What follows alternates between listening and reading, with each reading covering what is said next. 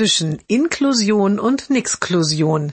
Jeden Montag eine neue Geschichte im Blog von Kirsten mal zwei. Heute? Heute ist Schnuppertag im Kindergarten.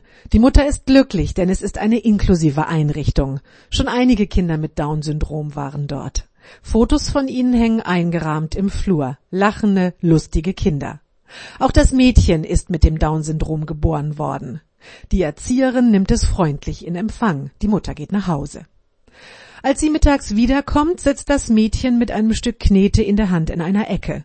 Die Erzieherin schaut nicht mehr ganz so freundlich. Sie erzählt, das Mädchen sei ja sehr still, sehr misstrauisch, habe nichts mitmachen wollen, habe um sich geschlagen, als die anderen es in den Kreis holen wollten, habe schließlich ganz allein für sich gemalt, allerdings nur Krickelkrackel, und gelächelt kein einziges Mal.